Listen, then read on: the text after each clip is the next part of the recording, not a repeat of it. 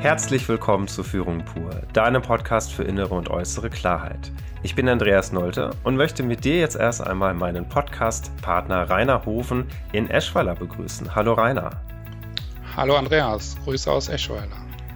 Ja, äh, ich bin total gespannt. Wir haben heute unsere vierte Folge zum Thema Selbstfürsorge, in der wir beide zusammen noch einmal Resü Resümee ziehen über die letzten drei Folgen, so ein bisschen gucken, was wir auch vielleicht noch mal dazu zusammen zu sagen haben und gucken, ob wir zu einer gemeinsamen Botschaft kommen, weswegen sich dieses Thema Selbstfürsorge lohnt. Ja, ich bin auch sehr gespannt. Also ich finde, wir hatten ja schon sehr interessante und sehr unterschiedliche Gäste. Und da jetzt nochmal gemeinsam drauf zu gucken, ähm, das finde ich auch nochmal extrem spannend heute. Ja. Auf jeden Fall.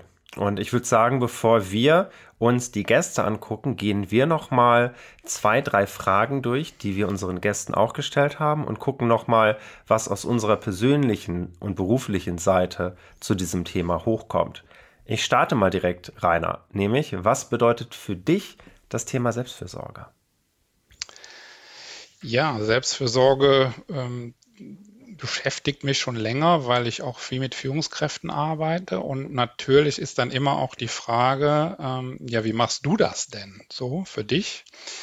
Und äh, ich kann so für mich sagen, dass sich äh, Selbstfürsorge bei mir auch, auch entwickelt hat, ja, dass ich auch viel experimentiert habe, um zu gucken, was tut mir gut, ähm, wo komme ich gut mit klar, wo kann ich gut abschalten. Und, und ähm, heute würde ich das so beantworten, dass so drei Dinge für mich wichtig sind. Also für mich ist wichtig, in Bewegung zu sein. Für mich ist wichtig, in der Natur zu sein. Und für mich ist auch wichtig, Zeit für mich alleine zu haben. So, und wenn die drei Dinge dann zusammenkommen, ja, im besten Fall, also dass ich ganz allein in der Natur mich bewegen kann, dann geht's mir in aller Regel gut, dann kann ich gut abschalten, dann kommen mir auch kreative Ideen. Ich merke dann manchmal auch, dass äh, Dinge, auf denen ich äh, so ein bisschen länger schon rumkaue, wie man das so schön sagt, dann kommt mir so ein Geistesblitz und dann habe ich so eine Idee und weiß genau, ach, das machst du jetzt, das ist so der nächste Schritt. Also von daher würde ich das im Moment so in der jetzigen Phase so beschreiben, dass das so die Dinge sind, die für mich wichtig sind beim Thema Selbstfürsorge. Mhm. Du hattest jetzt gerade schon das Thema Herumexperimentieren angesprochen. Wie machst du das denn? Ich kann mir nämlich vorstellen, dass jetzt viele, die zuhören, sich fragen, ja, aber wo setze ich denn an? Ich weiß vielleicht gar nicht so richtig genau, was mir gut tut. Soll ich mir jetzt irgendeine Aktivität raussuchen und die testen oder hast du da irgendwie deinen Weg gehabt? Also der Weg war für mich dadurch ähm, geprägt, dass ich viel mit Führungskräften ja arbeite und viel auch mit Führungskräften über Selbstfürsorge rede oder ich auch einen Austausch hier hatte, das hatten wir in einem vorigen Podcast schon mal so, wo ich mit ähm, Führungskräften auch ähm, per Post Ideen, äh, Impulse zum Thema Selbstfürsorge zugeschickt habe. Und das war für mich auch Inspiration und da habe ich auch neue Dinge ausprobiert. Das ist schon so. Ähm, zum Beispiel habe ich auch eine Collage gemacht, eine Collagenarbeit für Führungskräfte und, und habe äh, ja, eigene kreative Bilder entwickelt und habe die anderen Führungskräften zugeschickt als Impuls. Ja. Also so sowas ist für mich auch experimentieren, einfach mal sich hinzusetzen, eine Stunde Zeit zu nehmen und eine Collage zu machen. Ja. Und, und die Impulse, die ich von anderen bekommen habe, waren auch ganz viele Geschichten, auch ganz viele gebastelte Sachen, also auch künstlerisch, ähm, oder einfach auch Sprüche oder, oder Buchtipps, ja. Und das meine ich damit. Jeder ist ja, also ich bin jetzt nicht so einer, der so unheimlich viel liest, sage ich mal, aber es gibt ja Leute, die gerne und viel lesen, ja, und für die kann natürlich auch ein Buchtipp ein, guter Weg zur Selbstfürsorge sein und gute Inspiration geben. Und das meine ich damit, einfach so zu gucken, was ist so für mich der Kanal und ist es was Kreatives, ist es die Natur, ist es ein Buch, vielleicht ist es auch die Musik. Ich habe ganz viele Musiktexte auch nochmal bekommen, auch von anderen Führungskräften, die, die sehr inspirierend sind. Und manchmal hilft es einfach auch ein Lied anzuschmeißen und für eine andere Stimmung zu sorgen. Mhm. Das ist ja. so für mich experimentieren, ja. Ich höre da auch, glaube ich, zwei Sachen sogar raus. Einmal das erste, dass du im Austausch bist mit anderen Menschen, so nach dem Motto, du erfindest das Rad nicht neu, sondern du fragst einfach auch andere Menschen, wie machst du das denn für dich? Mhm. Und die zweite ja. Sache, die ich rausgehört habe, ist dabei auch realistisch zu sein, dass wenn du jetzt zehn Leute fragst, es nicht unbedingt schon zwei Personen darunter gibt, die etwas machen, wo du sagst, boah, das klingt gut, sondern dadurch, dass wir so unterschiedlich mit dem Thema umgehen und wir als Menschen ja auch so unterschiedlich sind, dass das auch eine Weile dauern kann, bis man bei anderen Menschen eine Kleinigkeit findet, wo du sagst, ja, das könnte was Gutes für mich auch sein. Hm, ja, das sind genau die Punkte, die ich glaube, die einfach wichtig sind äh, und die vielleicht auch unter dem Stichwort experimentieren gut passen, ja. Genau. Mhm. Also Austausch mit anderen, auch das ist ja was, was gut ist, im Kontakt sein mit anderen, richtigen ja. Kontakt zu haben. Ja, und, und auch kleine Schritte zu gehen. Also das finde ich auch wichtig, ja. Nicht so das große Ganze, sondern kleine Dinge, die gut tun. Das ist, ja, glaube ich, ist extrem wichtig, ja. Mhm. Ja, dann drehe ich den Spieß, schieß den Ball mal zurück nach Bielefeld. Ähm, was bedeutet für dich, Andreas, Selbstfürsorge? Mhm. Mhm. Ich, ich glaube, ich gehe direkt schon auf das ein, was du gesagt hast, weil ich bin in vielen Punkten und Aspekten, würde ich sagen, ist genau das Gleiche. Ich hatte mir jetzt im Vorfeld auch aufgeschrieben, ausprobieren, experimentieren, was tut mir gut. Ich glaube, ich würde nochmal die Perspektive aufmachen, dass es für mich da so um zwei beziehungsweise drei verschiedene Ebenen von Selbstfürsorge geht. Und zwar hat das so ein bisschen damit zu tun mit der Priorisierung und mit der Wichtigkeit, auf welcher Ebene was jetzt gerade besonders zählt. Weil wenn ich zum Beispiel an Selbstfürsorge denke, dann fallen mir sofort so drei große Themen ein oder drei große Gebiete. Natürlich einmal körperliches Wohlbefinden, das heißt, was tue ich, dass es mir körperlich gut geht. Dann habe ich sowas wie, was tue ich, dass es mir emotional gut geht, dass ich da stabil bin. Und dann noch so ein bisschen vager, entweder kann man das so Geist, Seele nennen, aber ich würde es sogar vielleicht eher Richtung Zwischenmenschlichkeit, Umgang mit anderen nennen. Das heißt, eigentlich sind es so dann drei Bereiche, zwei eher für mich persönlich und einer, wo ich mehr mit der Welt überschneide.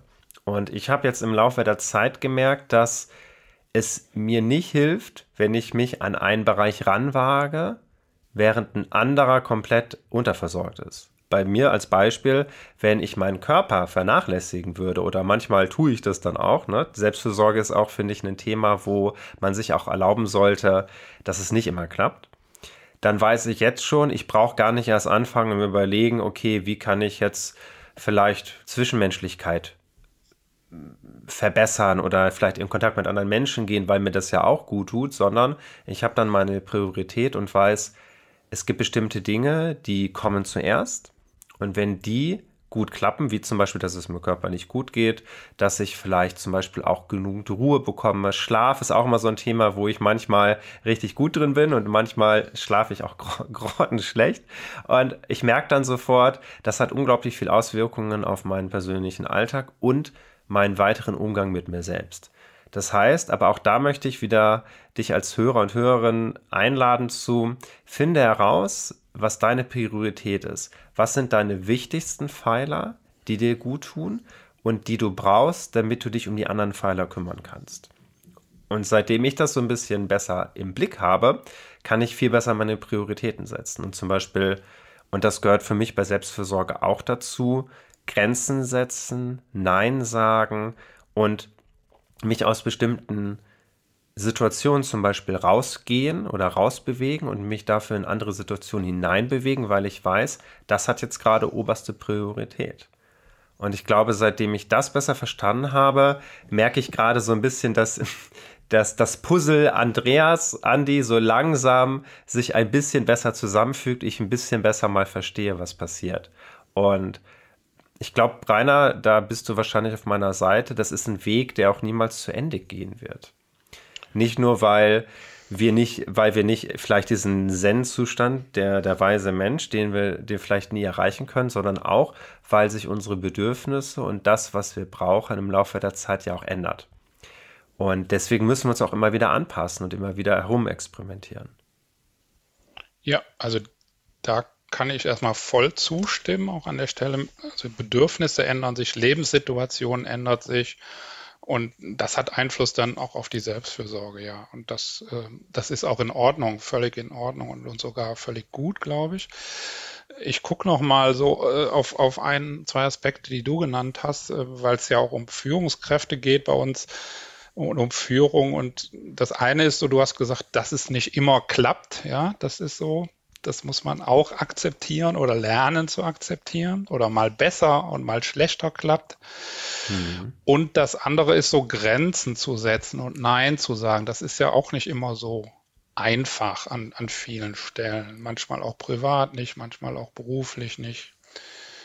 Ja, von daher fand ich das zwei Aspekte. Vielleicht kannst du da noch mal so einen Satz zu sagen, wie du das so erlebst oder was auch Führungskräften da mitgeben kannst? Wie ist dein Blick? Mm, ich wäre normalerweise etwas später darauf zu, äh, zu sprechen gekommen. Ähm, für die, die es vielleicht noch nicht aus den anderen Folgen rausgehört haben oder mitbekommen haben.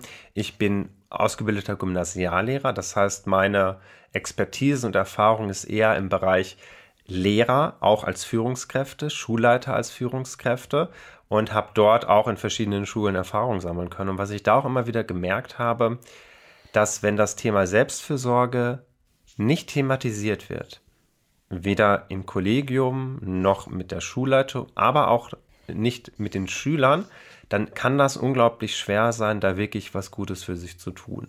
Also ich sage immer, die einfachste Möglichkeit, Grenzen zu setzen, ist, wenn man die Menschen vorwarnt, dass das passieren kann und sie fragt, ob das okay ist. Und in der Regel sind alle, alle Mitmenschen immer so, ja natürlich, äh, setzt doch Grenzen. Es hilft halt nur, wenn es nicht spontan und plötzlich ist, sondern dadurch wird man auch greifbarer. Und je mehr ich auch in der Schule versucht habe, dieses Thema anzustoßen, habe ich gemerkt, wie, für, für wie viele Menschen das Thema schwierig ist. Nicht nur, weil sie vielleicht selber darin nicht geübt sind, aber auch manchmal denken, dass über Selbstfürsorge zu sprechen etwas ist, was nicht in den Job hineingehört, was, was etwas ist, wo man sich alleine mit auseinandersetzen muss. Und da würde ich auf jeden Fall nochmal ganz, ganz stark den Tipp geben, sucht euch in eurem beruflichen Umfeld, auch als Führungskräfte, Menschen, wo ihr sagt, mit denen kann ich über dieses Thema sprechen. Seid kein Einzelkämpfer. Und siehe da, ihr werdet merken, alle anderen Menschen haben das Thema genauso und sind eigentlich total dankbar, wenn man es mal anspricht. Und das eröffnet auf einmal ganz viele Möglichkeiten und vor allem auch ganz viele Türen, damit anders umzugehen und dann in dieses Experimentieren zu kommen, selbst auch in der beruflichen, in der beruflichen Ebene. Mhm. Mhm. Genau. Ja, also das, äh, finde ich gerade spannend, was du sagst, weil ähm, ich arbeite ja selber auch oft, ich war ja selber auch Führungskraft in einem Unternehmen, ja, und, und arbeite viel mit Führungskräften, gerade in Organisationen. Und das, was du so beschreibst, das erlebe ich auch sehr oft. Also ich habe noch keine Führungskraft erstmal erlebt, die sagt, nee, das Thema ist nicht wichtig. Also wenn ich das Thema eher anspreche, sagt jeder, oh, das ist wichtig, das brauche ich auch. So so als ersten Impuls. Aber dann kommt genau das, was, was du so beschreibst, auch, oh, das ist schwierig, ja, wie, wie soll ich das denn noch unterbringen? So, mein Tag ist so voll und ich habe so viel Druck, ich habe so viele Termine und ich weiß ja jetzt schon gerade nicht mehr, wie ich mich organisieren soll. Wie passt das hm. denn in meine Welt? Also dieser Widerspruch, ähm, das äh, habe ich auch so extrem erlebt, ja. Also, hm. und dann eher die Frage, ja, wenn Sie mir da helfen können, dann gerne. So, ja, so. Ähm, ja. Also das ist schon spannend, äh, wie das so in Unternehmen oder von Führungskräften gerade wahrgenommen wird. Ja. Hm. Was uns auch spannenderweise auch direkt zur nächsten Frage bringt, nämlich Rainer, die Erfahrung, die du jetzt in Unternehmen gemacht hast, auch mit den Führungskräften. Was erlebst du da, wenn es um Selbstfürsorge Kultur geht im Unternehmen? Ja, also Kultur, das ist schon schwierig, diesen Begriff überhaupt da zu nutzen. Da, da muss ich mal mhm. überlegen, ob ich das überhaupt so als Kultur bezeichnen würde. Ähm, da muss man schon sehr genau hingucken, weil es, es fängt ja oft mit, mit ganz simplen Dingen an, dass ähm, Führungskräfte keine Pause machen. Ja, also sie sind so getrieben und, so unter Druck und sie haben, sind so, ja, wie soll ich sagen, auch, auch von ihrem perfekten ähm, Perfektsein getrieben, dass sie, nein, ich, ne, das brauche ich nicht, das mache ich nicht und ähm, und dass dadurch auch sowohl Bewegung oder einfach mal frische Luft schnappen fehlt. Das ist ja, oder einfach auch was zu essen, ja. Also es bleibt noch nicht mal die Zeit, Essen oder Nahrung auf sich aufzunehmen, geschweige denn auch mal was Gesundes zu essen. Und da sind wir ja jetzt auf einer ganz niedrigen Schwelle von, von, von Selbstfürsorge und sich was Gutes tun. Also von daher ist es mit der Kultur, wenn du danach fragst, da tue ich mich schon schwer, das so einzusortieren und zu sagen, da gibt's das und da gibt's das. Es ist eher so, auch in Unternehmen, das ist mein Blick, dass es eher noch einzelne Führungskräfte auch sind, die das Thema auch in den Vordergrund stellen, die das Thema auch für sich ähm, ja in den Fokus nehmen sozusagen. Aber dass ein Unternehmen so eine richtige Kultur hat, das habe ich bisher zumindestens ne, so durchgängig, sage ich jetzt mal, durchgängig noch selten erlebt, ja. Und weil es auch so ist, wie du das beschreibst, also ja, das gehört das denn in den Job? Kann ich darüber reden? Darf ich darüber reden? Ja, äh, das wird doch eher so ein bisschen dann unter ein Deckmäntelchen gedrückt. Andererseits bin ich mit Führungskräften die Augen sagt jeder, ah, extrem wichtiges Thema. Ja, so. Mhm. Also so erlebe ich das. Von daher, ja, wäre das so die Antwort zum Thema Kultur. Hm. Hm. Ich glaube, dann wäre es auch unglaublich spannend oder wichtig, dass wir nochmal darüber sprechen. Du hattest es ja schon angedeutet, dass, obwohl das Thema so wichtig ist, dass an ganz vielen Stellen dann auf einmal an der Bedeutung trotzdem ja abnimmt, beziehungsweise dass dann dafür gar kein Platz ist. Und ich glaube, es wäre nochmal ganz wichtig, dass wir nochmal herausstellen, was sind so die möglichen Blockaden, Ursachen, Wegverhinderer in Unternehmen, aber auch vielleicht zum Beispiel in der Schule, die ja, eine gesunde Selbstfürsorge sowohl für Führungskräfte als auch für Mitarbeiter jetzt erst einmal behindern. Mhm. Mhm. Ja, ich, ich fange einfach mal an und du kannst dann auch gern nochmal ergänzen oder aus genau. deinem Blick das auch nochmal schildern. Also die größte Blockade aus, aus meiner Sicht, die habe ich gerade schon mal genannt, ist auch das Thema Zeit und, und Termindruck. Das ist einfach so. Führungskräfte sind oft so getrieben und so unter ähm, Projektdruck, Zeitdruck, Termindruck, ja, dass sie, äh, dass sie einfach kein Zeitfenster meinen, dafür zu finden. So, das, das glaube ich, ist aus meiner Sicht so die größte Blockade, ähm, die ich sehe, erstmal. Hm. Ja. ja. Da passt auf jeden Fall sehr gut dazu. Das habe ich auch schon in verschiedenen Gesprächen mit anderen Menschen, Beratern, Experten mitbekommen, die auch viel mit Führungskräften arbeiten, dass, und jetzt will ich ein bisschen aufpassen, wie ich es formuliere, man könnte jetzt sagen, es gibt zu viel Bürokratie.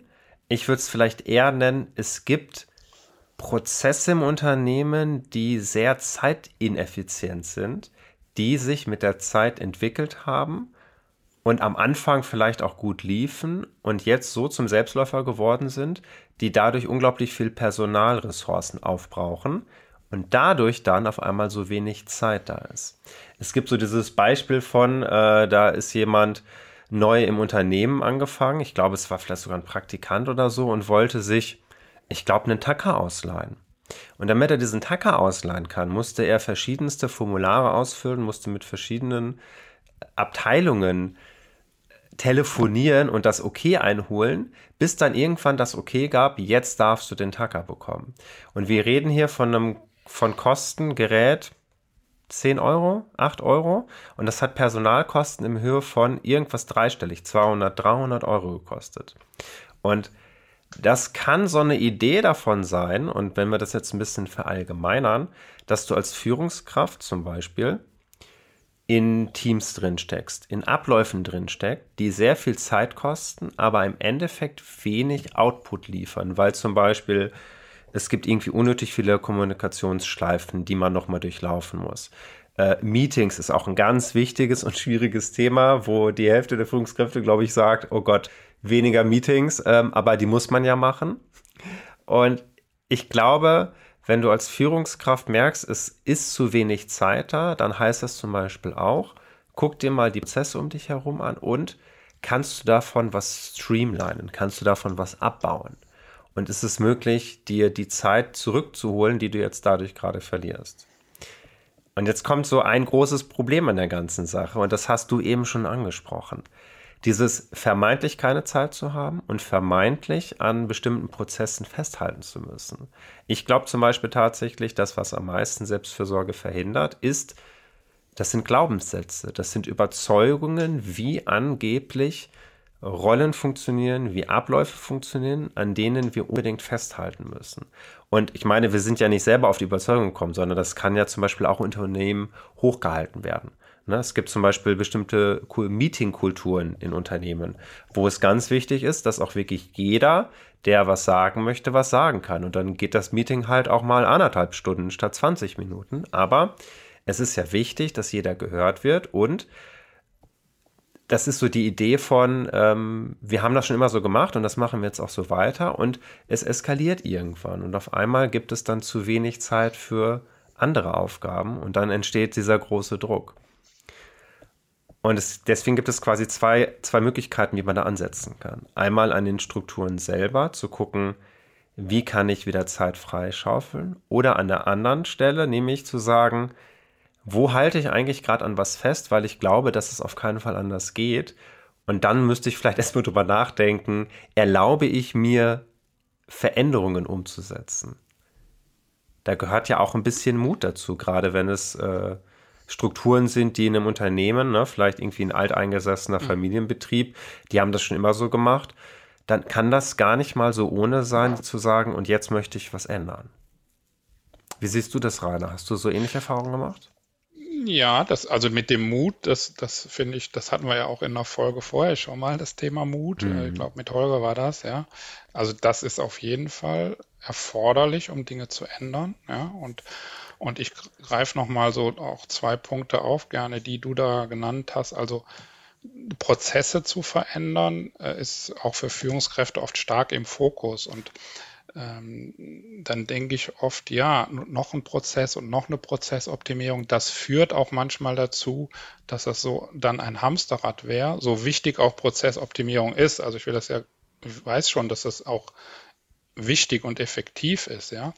Aber manchmal ist es auch gut, Prozesse loszulassen und sie zu lassen und so einen Punkt würde ich dann nochmal aufgreifen, den du vorher genannt hast, auch Beziehungen zu pflegen. Ja, und das mhm. kommt mir manchmal auch zu kurz. Also ich glaube, natürlich müssen im Unternehmen die Prozesse laufen. Das ist ja gar keine Frage.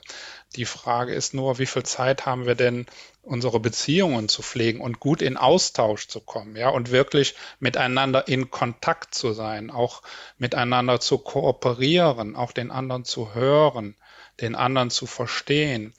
Und das, da ist die Tendenz mir doch manchmal zu sehr prozesslastig. Und da würde ich mir manchmal mehr Austausch wünschen, auch mehr Zeit für Austausch, ja, wo wir einfach mal da sitzen und, und äh, sagen, wie geht's mir denn gerade und wie mhm. geht's uns all mit diesem Druck, den wir alle haben, ja. Ähm, und das schafft auch oft schon eine Entspannung für Führungskräfte, glaube ich, so dass es dann wieder einfacher wird, Projekte und, und Prozesse zu optimieren. Also ich glaube, dass sich das gut bedingt. Und das, das wäre mir nochmal wichtig, da ja eine Balance zu finden. Ja, Prozesse optimieren, ja, aber Austausch, das ist auch wichtig. Hm. Und das würde ich nochmal so daneben setzen. Ich finde das total spannend, weil zum Beispiel ich mag das Wort Prozessoptimierung auch gar nicht. Und da dachte ich mhm. gerade, hm, so wie du das gerade beschreibst, habe ich ja eigentlich eine Prozessoptimierung beschrieben. Und mir ist nochmal aufgefallen, ich mag eigentlich das Wort Prozessentschlackung. Und zwar Entschlackung im Sinne von, man muss jetzt nicht ständig alle Abläufe irgendwie nochmal über Bord werfen und jetzt hier die Kommunikationswege nochmal komplett neu machen, sondern eigentlich eher sagen, ich habe den Mut, vielleicht jetzt mal einen Gang runterzufahren und das nicht mehr alles so ernst zu nehmen, um mal Zeit zu haben, mit anderen Menschen in Kontakt zu gehen. Ich glaube, das ist, glaube ich, das Wichtige. Also, mhm. wenn ich jetzt anderen Leuten komme mit, hey, wir müssen jetzt hier unbedingt nochmal drüber nachdenken, wie wir das jetzt miteinander regeln und lass uns da nochmal eine interne Gruppe erstellen und das ist viel zu viel. Ich glaube, es geht eher darum, dass dass es bei alten Strukturen oft der, dass es oft passiert ist, dass man sich da auch hineinsteigern kann und dass sie immer mehr Zeit anfressen und da vielleicht einfach mal zu gucken, vielleicht zu sagen, hey, wollen wir da vielleicht einfach mal ein bisschen kürzer treten und die anderen ins Boot holen, weil, und dann ist das eigentlich ein super Aufhänger, hey, merkt ihr auch, dass wir irgendwie total viel Zeit dafür verwenden und wir kaum noch Zeit haben, miteinander zu unterhalten. Und dann kann das manchmal sogar dazu passieren, dass man diese Zeit nutzt, um dann ins Gespräch zu gehen. Das heißt, man verwandelt bestimmte Prozesszeiten einfach in wir reden miteinander Zeiten. Mhm. Mhm. Ja, ja, das, ja. Genau. Mhm. Wichtig, ja. Mhm. Ja. So, jetzt haben wir ja auch noch mal ein bisschen unseren Senf dazugegeben, was wir zu diesen ersten drei Fragen äh, für eine Meinung haben. Und wir hatten uns jetzt überlegt, dass wir nochmal als eine kleine Rückschau schauen, was haben wir aus den ersten drei Folgen mit Klaus, mit Julia und Holger für uns mitnehmen können? Was ist hängen geblieben? Damit, ja, vielleicht auch nochmal so ein Impuls gesetzt wird für alle, die jetzt zuhören. Ah, okay, vielleicht höre ich in die Folge nochmal rein. Das klingt ja doch sehr spannend. Und ich würde gerne mit dir anfangen, Rainer. Was hast mhm. du was ist so dein Highlight gewesen? Fangen wir erstmal an mit der Folge mit Klaus Kopjol, dem Gründer vom Schindlerhof. Ja, bei Klaus, also da war es erstmal so, dass ich seine, sein, sein, wie soll ich das sagen, sein, sein Unternehmertun hat er ja mit, mit allen Fasern ausgestrahlt und ich habe das kennengelernt und das fand ich erstmal sehr, sehr inspirierend und sehr bewegend auch, ähm, wie authentisch er da auch war so, und wenn du jetzt nach einem Highlight fragst, dann würde ich so einen Begriff rausgreifen, der mir hängen geblieben ist. Das ist, ähm, er hat das genannt, die radikale Transparenz. So, das war so ein Stichwort, der er gesagt hat. Und dann habe ich erst ein bisschen gestutzt äh, und habe gedacht, hm, was meint er damit und ähm, was hat das jetzt mit Selbstfürsorge zu tun? Das, das habe ich erst so, ne?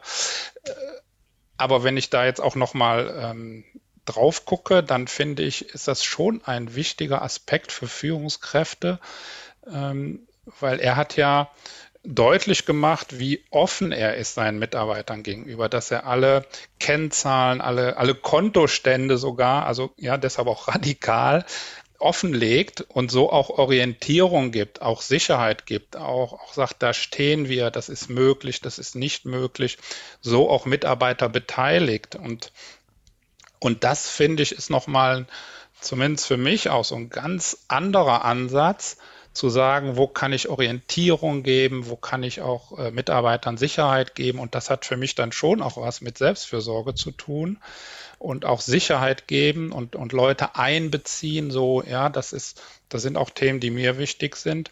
Und das fand ich, hat er sehr schön beschrieben und er hat ja auch nachher nochmal dann gesagt, dass er das ähm, so scheibchenweise auch entwickelt hat. Also, dass jetzt nicht jede Führungskraft hier denken muss, er muss alles offenlegen, sondern dass das ja auch eine, das ist, glaube ich, eine Kultur, so würde ich das auch mhm. nennen, sowas zu entwickeln. Und, und Klaus steht da heute an einem Punkt, ja, wo er natürlich jahrelang Erfahrung hat, jahrelang auch gute Erfahrungen und Erfolge hat in seinem Unternehmen. Und deshalb ist mir das so haften geblieben, diese radikale Transparenz, weil es erstmal ein Begriff ist, wo ich denke, äh, wie passt das zusammen? Aber auf den zweiten Blick finde ich das sehr nachdenkenswert, sage ich mal so, und da nochmal genau hinzugucken, wie kann das auch in meinem Unternehmen, in meinem Bereich gehen und wo kann ich vielleicht ein bisschen mehr Transparenz zeigen als Führungskraft. Hm. Das finde ich einen sehr wichtigen Aspekt. Hm. Ja. Dazu passt ja auch, und das ist mir auch hängen geblieben dabei, mh, mm, am Anfang dachte ich auch erst, als ich das erste Mal auch mit, äh, mit Klaus gesprochen hatte und er dann so Sätze sagt wie, naja, also wenn das Schiff irgendwie halb am Sinken ist, dann kann ich nicht auf jeden einzelnen Bootsmann gucken, ob es dem gut geht. Und mhm. erst dachte ich, hu, wie kommen wir denn von da nach zur Selbstfürsorge? Bis ich dann auch gemerkt habe, und ich glaube, das ist ja der Punkt, den du gesagt hast, mit durch diese radikale Transparenz bietet er auf einer Ebene Sicherheit, so dass er seinen Mitarbeitern sagen kann, so und jetzt und auch seinen Führungskräften und ihr sorgt trotzdem für euch selber. Ich mache das nicht für euch, aber ich gebe euch ganz viele Rahmenbedingungen vor, damit euch das gut gelingen kann und dann dürft ihr das selber umsetzen. Und ich kann mir auch vorstellen, dass das in einigen Unternehmen nämlich anders ist, dass man so das denkt, wenn ich jetzt nicht für mich sorge, dann ist hier bald irgendwie Weltuntergang und keiner wird mich mehr im Blick haben. Und ich glaube, das hat Klaus ja auch nie so gedacht. Er hat ja schon seine Mitarbeiter im Blick und dann überlässt er ihnen das, sich selbst auch was Gutes zu tun. Mhm. Hm. Ja. ja. Ja. Ja, was war denn dein Highlight bei Klaus? Du kanntest ihn ja vorher schon mhm. auch und ja. von daher finde ich das jetzt nochmal spannend, auch aus deinem Blick zu hören. Ich, ich nehme nochmal den Begriff Spielen auf. Für mich ist Klaus mhm. ein Mensch, der voller Kontraste ist. Und zwar im Sinne von kreativer Kontraste. Wenn ich so gucke, was er alles in seinem Leben ausprobiert hat, ob es im Schindlerhof ist oder in den ganzen ähm, Bars, die er davor aufgebaut hat, dann ist mir immer wieder aufgefallen, er traut sich, ganz verrückte Dinge auszuprobieren, weil er weiß, die, jede zehnte Idee, jede zwanzigste Idee, die zündet, die dockt an. Und er muss aber ganz viel ausprobieren, um diese Idee zu finden. Und wenn ich das jetzt mal übertrage, wenn es zum Beispiel um Selbstfürsorgekultur in einem Unternehmen geht, dann heißt das, okay, äh, es gibt Unternehmen A, da wird jetzt irgendwie angeboten, ab sofort kann man sich, weiß ich nicht, äh, gibt es Yogakurse kostenlos. Oder dann machen wir mal, weiß ich nicht, eine Bootsfahrt. Und dann kommt die nur so im Semi-Gut an. Ja, und dann ist die Nachfrage nicht richtig da. Die Mitarbeiter sagen, ja, nee, da kann ich nichts mit anfangen. Und dann verläuft das schnell im Sande, weil unsere Mitarbeiter wollen das nicht. Und was Klaus macht ist, dann probiert er die nächste verrückte Idee aus. Dann probiert er die nächste ungewöhnliche Idee aus. Und er hat ja auch in unserer Folge gesagt, wie viele verschiedene Dinge er mit seinen Mitarbeitern schon gemacht hat, wenn es um Selbstversorge geht. Und manches davon kam gut an. Und bei manchen, wo er vielleicht auch dachte, hey, das könnte was Gutes sein, das hat niemand interessiert. Und ich glaube, das ist das Wichtige, dass wenn es um Selbstfürsorge geht, zeigt Klaus nochmal, wie wichtig das ist, sehr viel zu experimentieren. Und das darf man auch auf Unternehmensebene machen. Und mhm. ähm, das hat er in unserer Folge nicht gesagt, aber in einem Interview, was ich mit ihm geführt habe, ähm, dass er einmal pro Jahr machen die eine komplette Belegschaftsfahrt irgendwohin. Erlebnissachen, meistens irgendwie Kanufahrt, durch die äh, Wandern, was auch immer, aber wichtig ist, diesen Zusammenhalt zu stärken. Und da dachte ich nochmal, ja, und das ist etwas, wo ja, wo Klaus anscheinend, dem gelingt das so auf ganz natürliche Art und Weise. Der denkt da gar nicht drüber nach, der macht das einfach. Mhm. Und das finde ich sehr beeindruckend ja. an ihm. Ja, das finde ich jetzt, wo du das sagst, auch nochmal gut so, weil ich glaube, so geht's oft, kann es oft Führungskräften gehen. Die wollen vielleicht auch Angebote machen zur Selbstfürsorge, ja. Aber dann kommt so die Resonanz, dass die Mitarbeiter keine Lust drauf haben und die hören dann auf oder denken dann, ach, vielleicht passt das doch nicht in mein Unternehmen. Und das, glaube ich, finde ich nochmal einen guten Aspekt, den du da rausstellst, kann man bei Klaus gut ne, lernen einfach oder mitnehmen, das weiterzumachen und dann andere Angebote, dann lag es vielleicht am Angebot. Und dann, ähm, ja, aber dem Thema Selbstfürsorge treu zu bleiben und, und auch eine gewisse Hartnäckigkeit zu zeigen. Und dann gibt es eben ein neues, ein anderes Angebot und im Zweifel auch nochmal ein drittes oder viertes, weil das Thema wichtig ist, ja. Ja, sehr schön. Richtig, genau.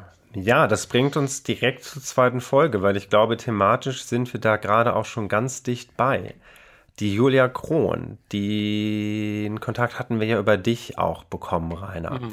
Was ist für dich so dein besonderes Highlight gewesen? Vielleicht auch nochmal vor dem Hintergrund, dass ihr euch ja schon gut kennt und sie in deinem Selbstfürsorgeprojekt ja auch mitmacht. Was mhm. hast du vielleicht nochmal neue Erkenntnisse bekommen dadurch? Durch die Folge.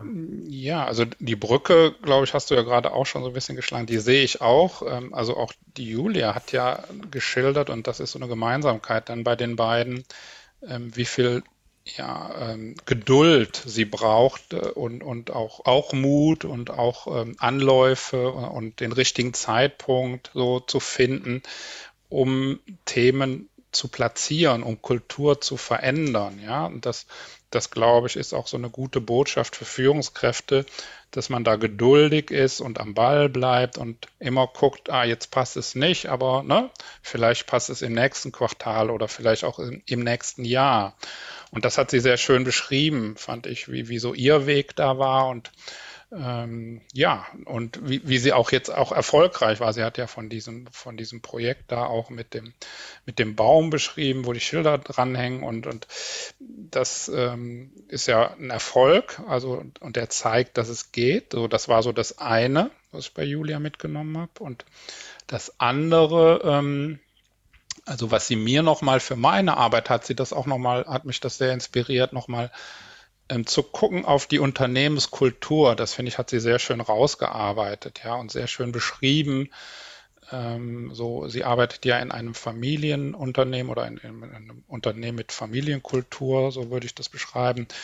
Und dass da viele Dinge auch gut funktionieren. Also das ist ja ähm, so das Thema, was mir hängen geblieben ist, ist so, wenn wir in Urlaub fahren, dann gibt es einen Stellvertreter, ja, der ist und der stört mich auch, der ruft mich auch nicht an im Urlaub so. Und das erlebe ich in anderen Unternehmen wieder ganz anders. Ja, da werden Führungskräfte ständig im Urlaub auch angerufen oder auch nach Feierabend oder auch am Wochenende. Also das ist, ähm, dass die Selbstfürsorge auch ganz viel mit der Unternehmenskultur zu tun hat. Und dass das ein schönes Beispiel ist, ähm, wie das funktionieren kann an der Stelle. So, das ähm, fand ich da nochmal sehr beeindruckend und von daher gucke ich da jetzt auch nochmal in meiner Arbeit auch genauer drauf. Ne? Wie ist denn die Kultur und, und wie kann da Selbstfürsorge in dieser Kultur, was fördert das und was behindert es auch? Hm. So, das hat sie sehr gut rausgearbeitet, fand ich, und sehr schön auch aus ihrer eigenen Erfahrung beschrieben. Ja. Hm. Das klingt, hm. also das finde ich, hebt auch nochmal diesen Punkt hervor, wie wichtig es ist, wirklich zu schauen, womit man gerade arbeitet. Jede, jedes Werkzeug, jedes Tool, jeden mhm. Workshop, den man irgendwie in ein Unternehmen reinbringen will, muss irgendwo andocken können im Unternehmen. Und mhm. das fand ich bei ihr auch so spannend, wenn sie in so einem auch eher ländlichen Betrieb einfach gucken muss, was für Gegebenheiten gibt es da? Womit muss ich denen erst gar nicht kommen, weil ich schon weiß, dass die mir wahrscheinlich den Vogel zeigen werden und sagen, hä, was soll das denn? Und ich kann das sein, dass du das damit auch meintest, dass es zum Beispiel auch darum geht, wie man wie man vielleicht einen neuen Impuls, wie man den auch verpackt, damit, damit der geöffnet wird vom Unternehmen. Und wenn man die falsche Verpackung wählt, obwohl der Impuls genau das Richtige ist, will den keiner öffnen. Ja, genau. Also das, ja, hast du nochmal gut zusammengefasst. Genau, das ist, und das ist ja Aufgabe von Führung auch, ja, zu gucken, wie erreiche ich meine Mannschaft. Hm. Ja. Genau. Ja. Ja, spannend. Ja, was gab es für dich denn bei Julia so hm. Besonderes? Ich fand, das hatte sie gerade, weil sie, äh, was sie für sich in den ersten Jahren beschrieben hat, ist mir nochmal klar geworden, wie groß diese Gefahr sein kann, je mehr man versucht, die anderen im Blick zu haben, sich selbst nicht im Blick zu haben. Sie hat selber gesagt, dass sie eine Weile gebraucht hat, um sich da gut verorten zu können und dass das am Anfang auch durchaus eine Herausforderung gewesen ist, gerade wenn man sehr altruistisch geprägt ist und den anderen viel Gutes tun möchte, dass man selber aber sich deswegen nicht komplett aus dem Blick verliert. So nach dem Motto, der Chef, der allen anderen immer schön im Blick hat und sagt, macht immer schön eure Pausen, das aber nur hinbekommt, weil er ständig da ist und selber seine Pause ist. Und auch nochmal zu merken, dass das nicht nur ein man könnte ja, man könnte ja meinen, okay, Führungskräfte, die erzählen den Leuten etwas, machen das aber einfach anders und dann passt das nicht. Und ich glaube, es ist eher so, bei Julia zum Beispiel auch, sie weiß ja, wie wichtig das ist, sich im Blick zu haben. Und es geht eher darum, dass man das manchmal einfach vergisst. Also das Risiko ist einfach da, seine eigene Selbstfürsorge hinten anzustellen, weil man anderen etwas Gutes tun will. Und das macht man nicht absichtlich, es ist quasi so nach dem Motto, wenn ich drankomme, dann, dann komme ich dran. Also wenn noch Zeit für mich da ist, dann mache ich was. Und seien wir mal ehrlich, es gibt so gut wie kein Unternehmen, wo nicht immer irgendetwas anstehen kann. Man kann beliebig sich versuchen, noch mehr auf die Mitarbeiter einzustellen, noch mehr das Thema Selbstversorge raufzubringen. Also es gibt da keine Grenzen. Und da sehe ich zum Beispiel auch die absolute äh, Parallele zum Lehrerberuf. Weil es gibt keinen Lehrer, der sagen kann, ich habe jetzt für heute nichts mehr zu tun.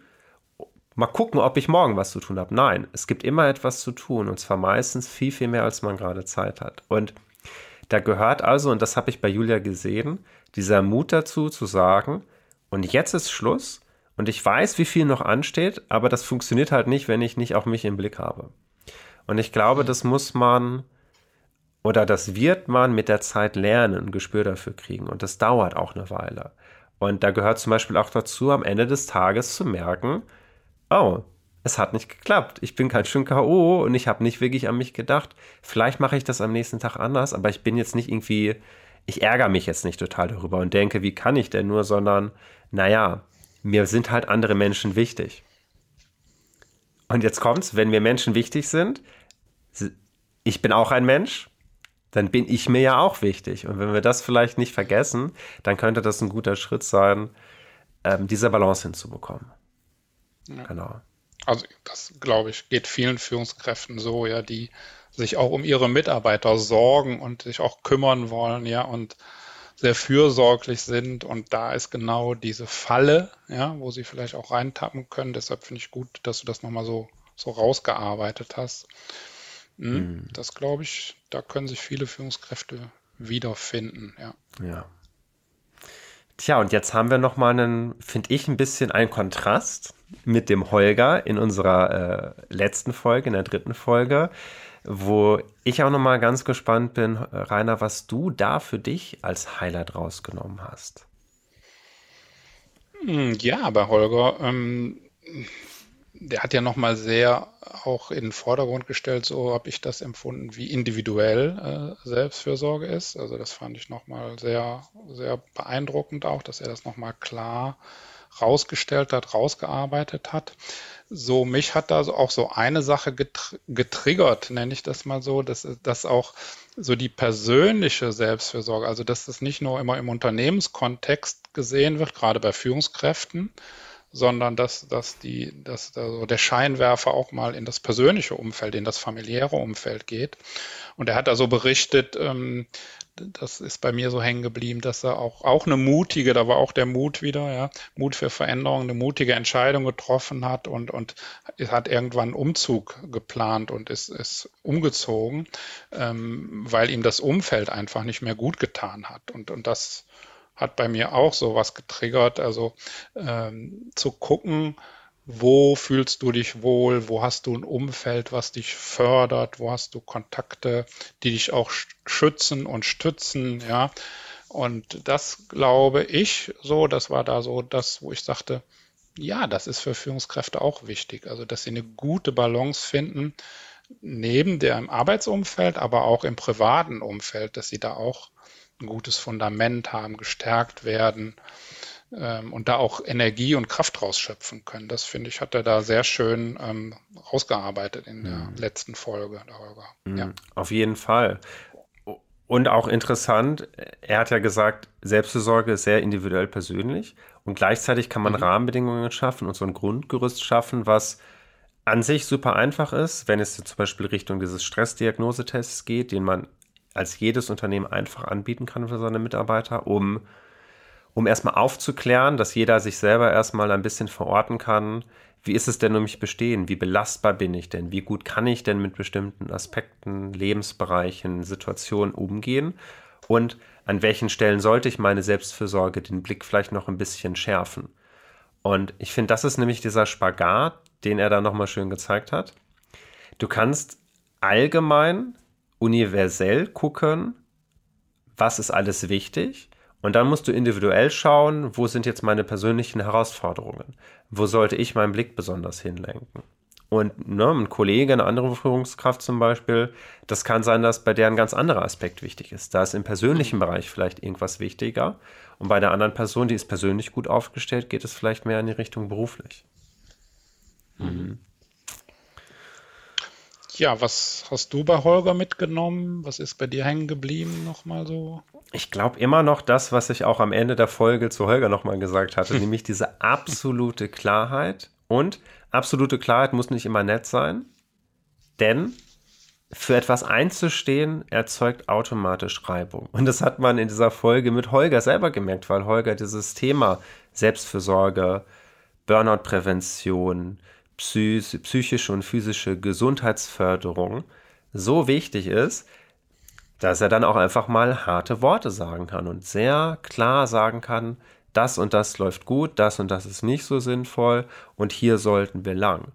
Und ich komme ja auch viel aus der Richtung gewaltfreie Kommunikation und versuchen empathisch mit Menschen umzugehen. Und ich glaube, das ist und vielleicht spreche ich da auch manchmal so eine Sorge an von Führungskräften. Nämlich, wenn ich ganz klar sage, was gerade wichtig ist und vielleicht auch mal Grenzen aufziehe und wirklich sage, an dieser Stelle können wir drüber sprechen und an der Stelle gerade nicht, dass da auch die Angst ist, die Menschen zu verlieren und vielleicht zu hart zu sein und vielleicht auf Dauer sich unbeliebt zu machen oder dass die Menschen abspringen. Und ich glaube, was da manchmal verwechselt wird, ist die, dass eine, eine Klarheit, die darf raus sein, an der darf man sich ruhig reiben.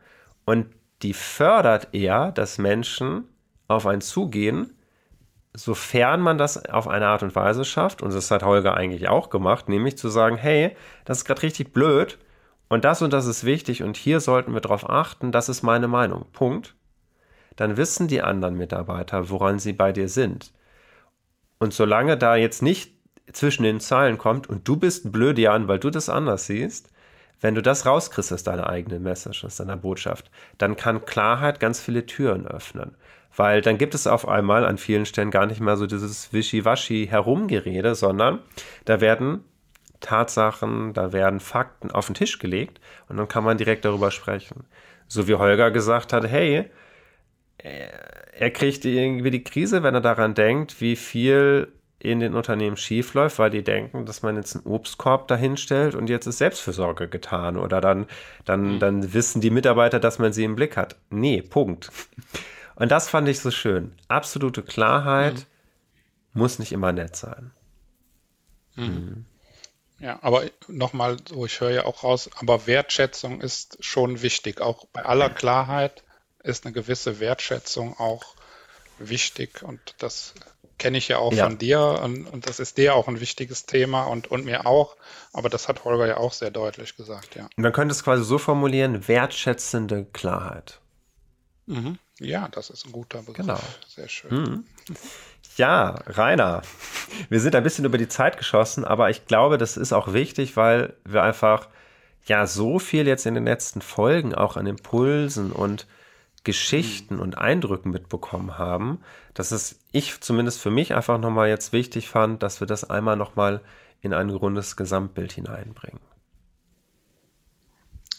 Absolut, absolut. Das, das war nochmal gut und wichtig auf jeden Fall. Genau. Und ich würde sagen, lass uns doch mal einen Abschluss dazu finden, nämlich fangen wir mal mit dir an. Hast du letzte Worte, vielleicht noch mal ein kleines Resümee von der heutigen Folge und was du gerne unseren Zuhörern und Zuhörerinnen mitgeben möchtest? Ja, Resümee erstmal, äh, ich finde es eine total spannende Reise von uns beiden. Das ist, das ist gerade nochmal so, auch nach unserem ersten Thema, was wir haben. Und, und ich habe selber profitiert, auch von den Gästen. Das fand ich sehr wertvoll. Dafür sage ich auch nochmal Danke an alle.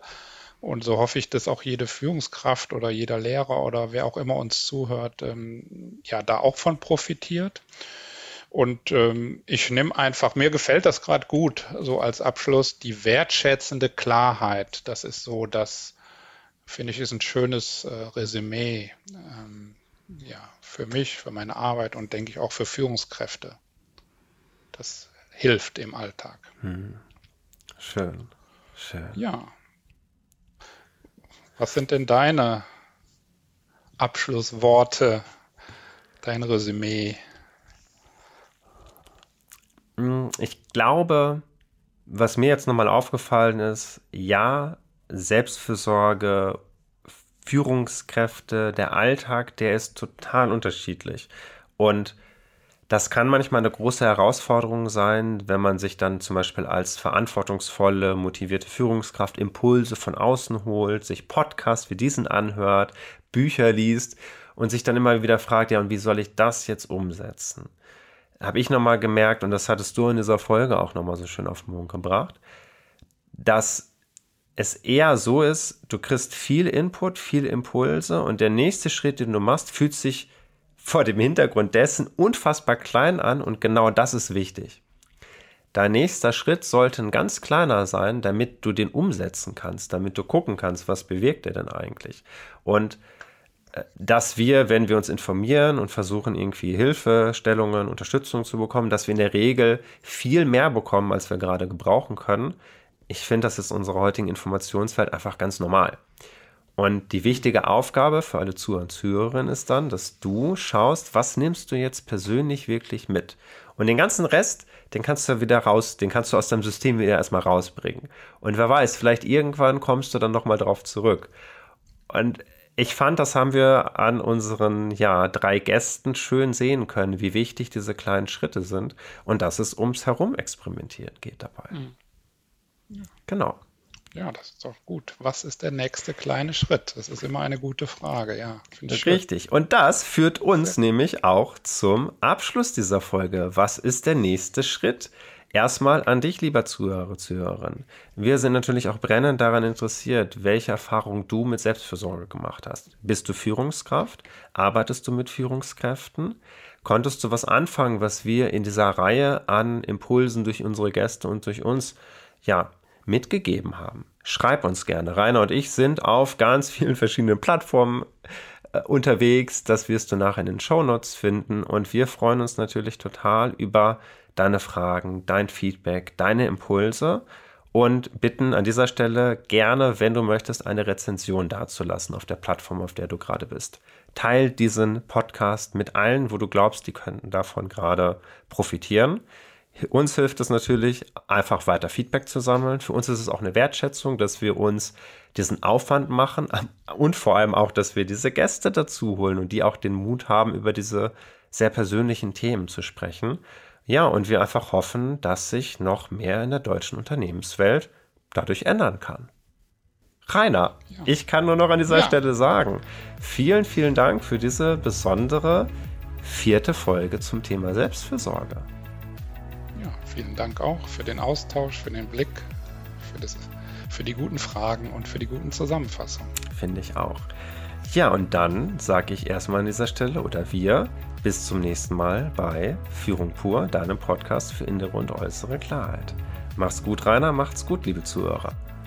Tschüss, Andreas. Tschüss, liebe Zuhörer. Bis demnächst. Bis demnächst. Tschüss.